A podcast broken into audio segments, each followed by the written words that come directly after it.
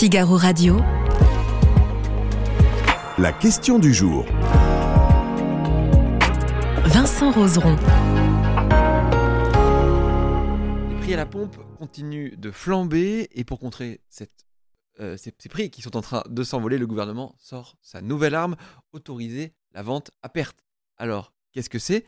Est-ce vraiment une bonne idée? Eh bien, on va parler aujourd'hui autour de notre question du jour et on va poser cette question à Elsa Bombaron. Bonjour Elsa, Bonjour. Merci d'être avec nous aujourd'hui. Euh, déjà, est-ce que, Elsa, on peut expliquer on n'a pas le droit de vendre à perte en France? On n'a pas le droit de vendre un produit qu'on ne peut pas, qui, qui- qui- sans être rentable? Tout à fait. C'était une loi qui a été mise en place donc en 1963. On a tous euh, appris euh, l'existence de cette loi avant-hier à peu près, euh, pour ceux qui n'étaient pas nés à cette époque.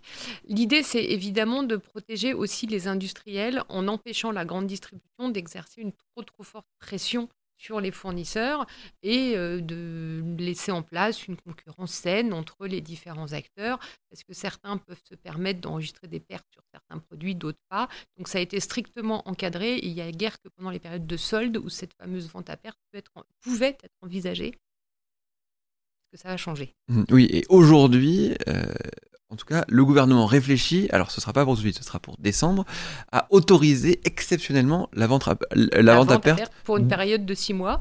du, Donc, du pour carburant. permettre, juste sur le carburant, pour permettre aux distributeurs de vendre le carburant moins cher que ce qu'ils ont payé. Mhm. Alors, c'est une vente à perte sur le carburant.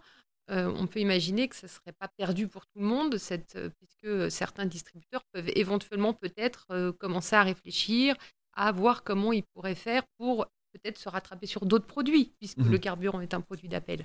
D'accord, donc en fait, euh, on, va, on va un peu expliquer, mais qui, c'est qui, qui peut être gagnant de cette annonce-là? Euh, Ceux qui vendent le carburant peuvent être des gagnants de cette... euh, Alors pour le moment, les gagnants de cette annonce-là, c'est le gouvernement qui Mhm. refile la patate chaude aux distributeurs. hein. Mhm. Puisque depuis le début de l'été, on va revenir un petit peu à l'origine du mécanisme, les prix du carburant à la pompe ont augmenté.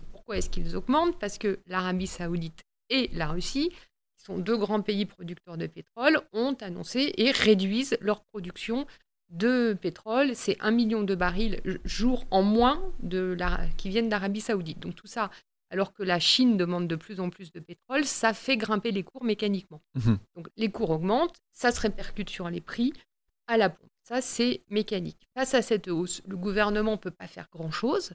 Tout ce qu'il peut faire, c'est éventuellement soit agir sur les taxes. Bruno Le Maire a fermé la porte, on pourra peut-être y revenir. Soit demander aux distributeurs de faire un effort. Ce qui a été fait à plusieurs reprises. Alors, Total Energy a plafonné à 1,99€ le prix du carburant, enfin le, le litre de samplon et de gazole de son propre chef depuis février et a annoncé qu'il maintiendrait la mesure tant que les prix du carburant seront élevés. Et plusieurs distributeurs, qu'on ne nommera pas par gentillesse, ont expliqué qu'ils ne pouvaient pas suivre parce que eux n'ont pas le droit de vendre à perte, etc. Hmm. Là, le gouvernement les a en quelque sorte pris à leur propre mot, en disant ça fait plusieurs semaines qu'on vous entend sur les ondes vous plaindre du fait que vous ne pouvez pas vendre à perte, eh bien allez-y. Maintenant, on va vous donner la possibilité. C'est pour ça que très vite, on a vu des distributeurs réagir sous anonymat, dire que c'était un piège que leur tendait le gouvernement. Évidemment qu'ils n'ont pas forcément envie de vendre à perte, mais maintenant qu'ils vont en avoir la possibilité, est-ce qu'ils pourront se priver de le faire et rester crédibles quand ils se posent en défenseurs du pouvoir d'achat? Mhm. Ça, c'est une autre question. Oui, parce que là, il y a, y y un jeu de pression qui se, Voilà. fait, et qui se met en place. Et forcément, les grandes, les, on pense à la grande distribution. Est-ce qu'ils peuvent vraiment vendre à perte, sachant que ça représente aussi une, une bonne manne financière pour eux? Après avoir dit pendant des semaines, si on pouvait faire un effort supplémentaire, on le ferait, quand ils auront la possibilité de le faire, pour garder de la crédibilité, il va y avoir un message, un équilibre à trouver avec leurs euh, avec euh, clients. Hmm. Donc, euh, il y a des chances pour que certains se... Et puis, c'est un outil concurrentiel. Vous Hmm. allez faire le plein, vous allez faire vos courses. Donc, euh, Il y a- il y a un côté rattrapage, ce que je vous disais, un, un rattrapage dans les rayons, c'est-à-dire qu'en fait, on va vendre moins cher pour faire venir les gens pour faire les courses, et ensuite, on va augmenter les prix dans les rayons. Ah ça, je ne sais pas ce qu'ils vont faire puisque leurs stratégies ne sont pas arrêtées et qu'évidemment, personne ne va annoncer deux mois à l'avance quelle sera sa stratégie dans un, con- dans un secteur aussi concurrentiel que la grande distribution. hein. On va, ça, sera, ça sera constaté sur le terrain, mais c'est évidemment quelque chose qu'il faudra regarder euh, attentivement, oui. Olivier Véran, le porte-parole du gouvernement, a annoncé qu'on pourrait avoir des baisses de l'ordre de 50 centimes au litre. Est-ce que ça paraît crédible, ça? Alors, euh, non.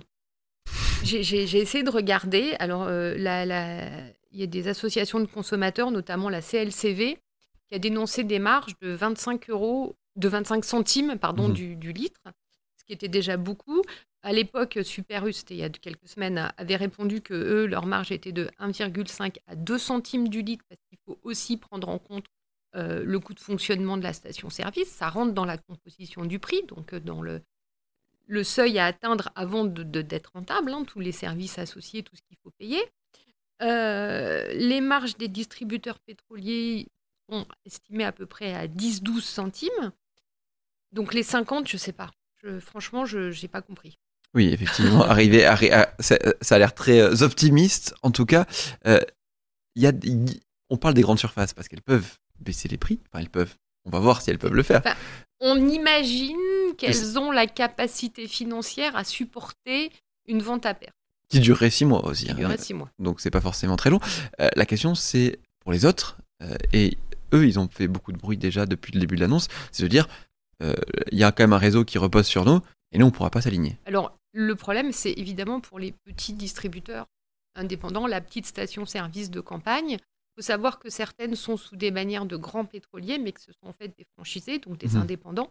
Donc, ils n'ont pas la surface financière euh, pour. euh, les marges sont déjà très faibles pour assumer de vendre à perte. Ils sont, c'est déjà assez, assez limite. Et donc, il y a déjà tous ces euh, petits indépendants qui sont. Euh, qui, dans des villages, euh, dans des centres-bourgs, euh, souvent, enfin, c'est pas les stations des stations-service hein, qui sont concernées.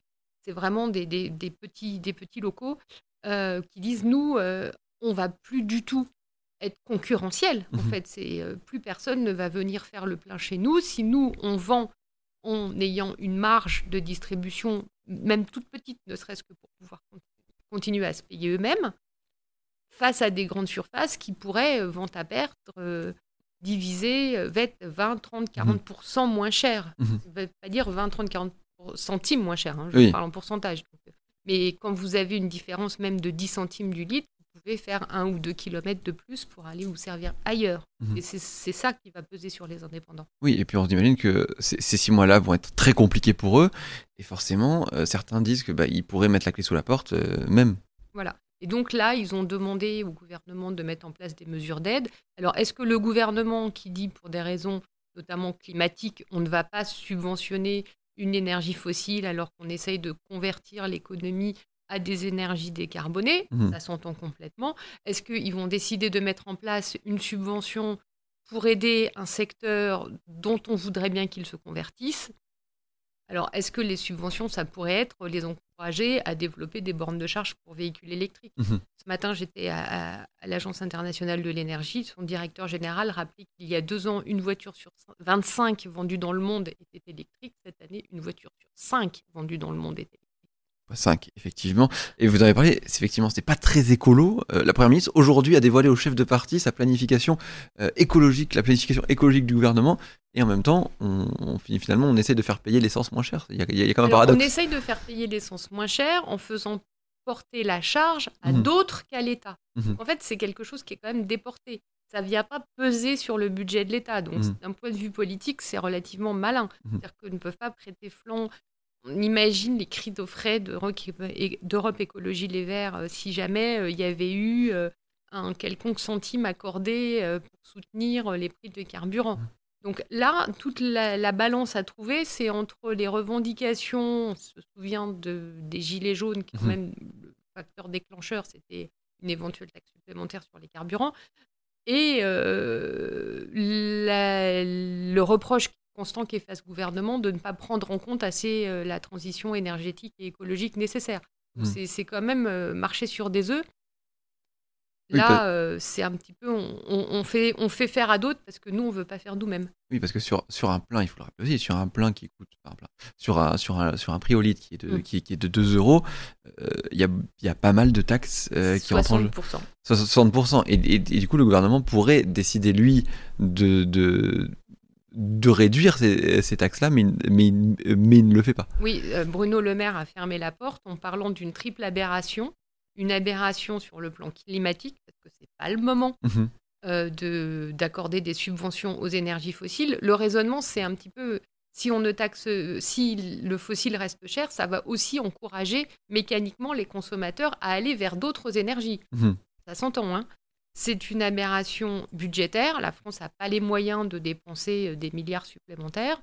Et c'est une aberration diplomatique, parce que subventionner le carburant, ça reviendrait à encourager la politique de l'Arabie saoudite et des Russes, qui, pour un tas de raisons, n'est pas forcément un choix politique euh, pertinent. Effectivement. Euh, on va revenir à cette question du jour. Et avant ça, je voulais vous poser une autre question. C'était quand même, euh, est-ce qu'il y a une autre façon de taxer? On, on parle par exemple de taxer les raffineurs, par exemple. Est-ce que ce serait possible de taxer les marges que les, que les, que les raffineurs se font? Alors, la taxe sur les super profits, c'est quelque chose qui revient régulièrement sur le, le devant de la scène. Après, ça- elle servirait à quoi cette taxe? Mhm. C'est toute la question. Est-ce qu'elle servirait à baisser les prix à la pompe ou est-ce qu'elle servirait à renflouer les caisses de l'État? Est-ce qu'elle servirait à aider les indépendants à suivre qu'eux aussi puissent Oui, donc c'est très politique tout ça. Enfin, c'est très politique. C'est, c'est, c'est, c'est, C'est c'est- Techniquement, tout c'est est du- possible. ouais. Après, qu'est-ce qu'on fait du techniquement possible? Alors, est-ce que selon vous, euh, avec cette vente à perte, les, les grandes surfaces vont baisser les prix des carburants? On n'en sait pas grand-chose pour l'instant et on verra Bah, plus tard? On, on peut quand même parier sur une baisse euh, des prix du carburant à la pompe dans les grandes surfaces, mais rappelons-le, c'est en décembre. Donc Oui. il peut se passer plein de choses d'ici décembre. C'est-à-dire que si euh, l'Arabie saoudite et la Russie et d'autres pays producteurs, hein, décident conjointement d'encore baisser leur production de pétrole, les prix vont tellement augmenter qu'on verra pas la baisse. Et euh, pourquoi autant de temps? Enfin, pourquoi jusqu'à décembre? Parce qu'on im- on imagine aussi qu'il y a un problème législatif qui va se poser. Vous avez répondu, la réponse est dans la D'accord, question. c'est c'était ça mal. parce qu'effectivement, il faut, euh, il faut forcément s'attendre à ce que, à ce que, à Il ce faut que faire ça- évoluer le cadre législatif, donc ça ne se fait pas en un claquement de doigts. C'était la question du jour. Merci de nous avoir suivis. À bientôt sur Figaro Radio.